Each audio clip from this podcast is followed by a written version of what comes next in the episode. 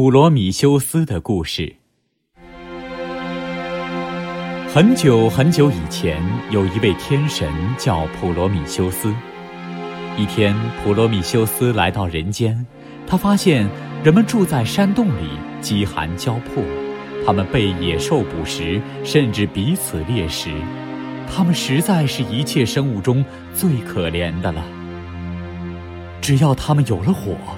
普罗米修斯对自己说：“他们至少就可以取暖和做饭了，他们还可以学会制造工具，给自己盖房子住。现在没有火，他们的日子过得比野兽还要坏。”他鼓足勇气去见主神宙斯，请求他把火赐给人类。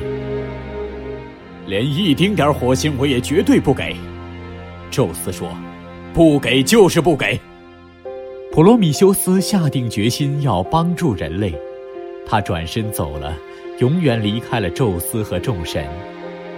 当他在海边行走时，发现那里长着一根芦苇，他将芦苇掰开，看见它是空心的，中间尽是干燥柔软的熔髓。这种熔髓一旦点着了，就会慢慢燃烧，而且保持很长时间不会熄灭。他拿了这根长芦苇杆儿。向太阳居住的遥远的东方走去。人类必须有火，他说。天刚刚亮，他就到达了太阳所在的地方。当时那颗金光灿烂的球体正好从地面升起，开始天空中的旅行。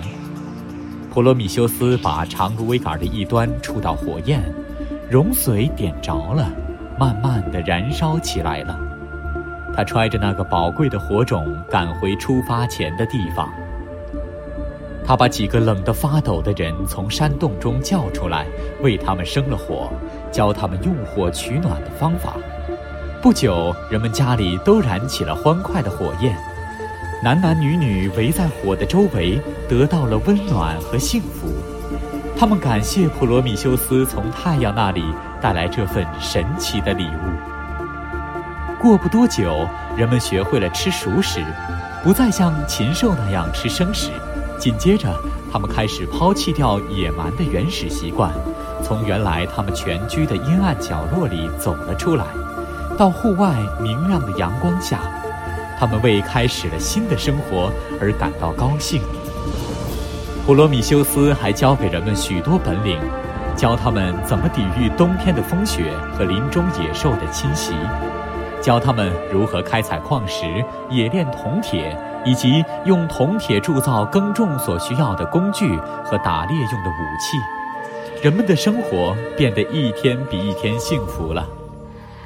一天，宙斯偶然俯视大地，看见火在燃烧，人们有房子住，牛羊在山上吃草，五谷在地里生长。这一切使他十分震怒。这都是谁干的？他问道：“有人回答，普罗米修斯。什么？”他叫道：“好啊，我要用一种办法来狠狠的惩罚他。”宙斯命令手下的两个侍从威力和暴力去逮捕普罗米修斯，把他押解到高加索山的最高峰上，用铁链捆住他的手脚，附在峭壁上。普罗米修斯这个人类伟大的朋友。这个曾经把火带给人类，使人类脱离了苦海，教会了人类怎么生活的伟大英雄，如今却身缠铁链，被拴在山崖上。狂风终日在他身边呼啸，冰雹敲打着他的面庞，凶猛的大鹰在他耳边尖叫，用无情的利爪撕裂他的机体。普罗米修斯忍受了这一切苦痛，而不哼一声，绝不祈求宙斯仁慈，绝不对自己做过的事说一句懊悔的话。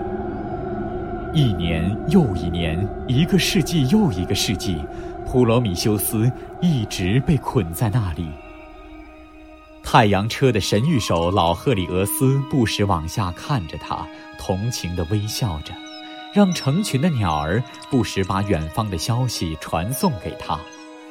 大洋里的仙女们来了，唱美妙的歌儿给他听。人们时常用感激的目光仰望他，对那个把他拴在那里的暴君大声呼叫，表示抗议。几个世纪过去了，一位名叫海格力斯的英雄终于来到高加索。他不顾宙斯可怕的雷电霹雳和吓人的风暴雨雪，爬上了大山，在峻峭的悬崖上，把那些长期折磨着普罗米修斯的大鹰杀死。他猛力一击，敲断了捆在普罗米修斯身上的镣铐，将伟大的英雄救了下来。